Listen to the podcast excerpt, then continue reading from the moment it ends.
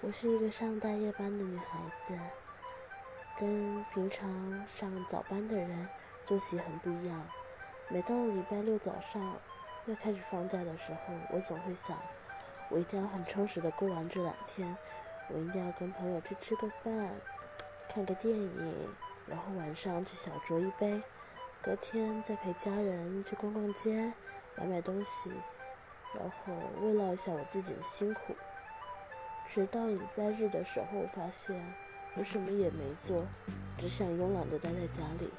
这就好像学生吧，在放假的第一天，总是会告诉自己，我一定要把暑假作业全部都写完。